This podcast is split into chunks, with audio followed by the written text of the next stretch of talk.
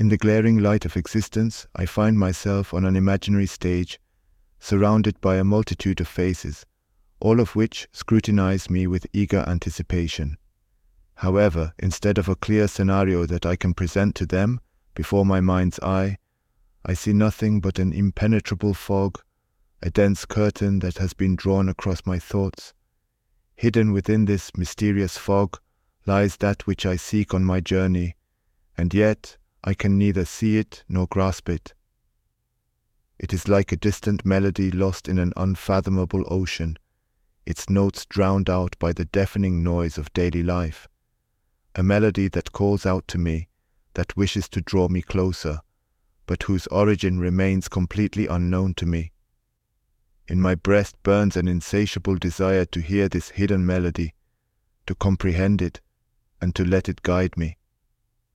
Is it the blazing flame of passion that wishes to ignite me and send my soul soaring in ecstasy?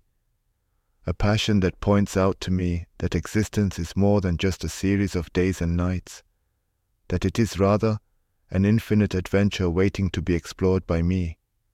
Or is it perhaps the sweet strains of love that wish to touch my heart and fill my soul with warmth? A love that understands me, that embraces me in its arms when shadows of darkness surround me, and that assures me that I'm not alone in this world, that there is someone who will be there for me, come what may. Possibly it is the adventure that tears me from my dreary comfort zone and beckons me to overcome my fears and doubts.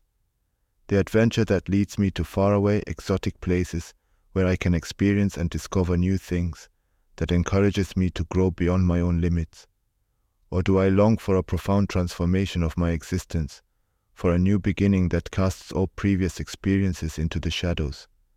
a radical change that grants me the coveted freedom to live my life according to my own visions and wishes, without being constrained by the shackles and prescriptions of other people.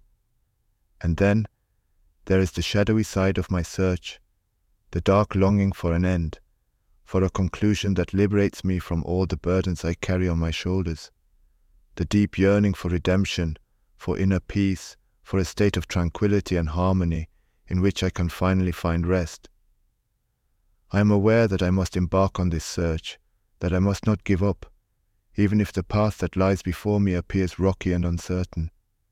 For only if I search will I perhaps one day find that which my innermost being longs for, that which gives my life a deeper meaning and a more fulfilled existence. And perhaps, just perhaps, this search will ultimately lead me to myself, to my true self that slumbers in the hidden recesses waiting to be brought to light. And so here I stand at the crossroads of my life, gazing into the infinite expanses of the unknown, ready to take the first step and set out on my search. For I know that at the end of this path, the light awaits me, the light that will lead me out of the darkness and show me the right way to go.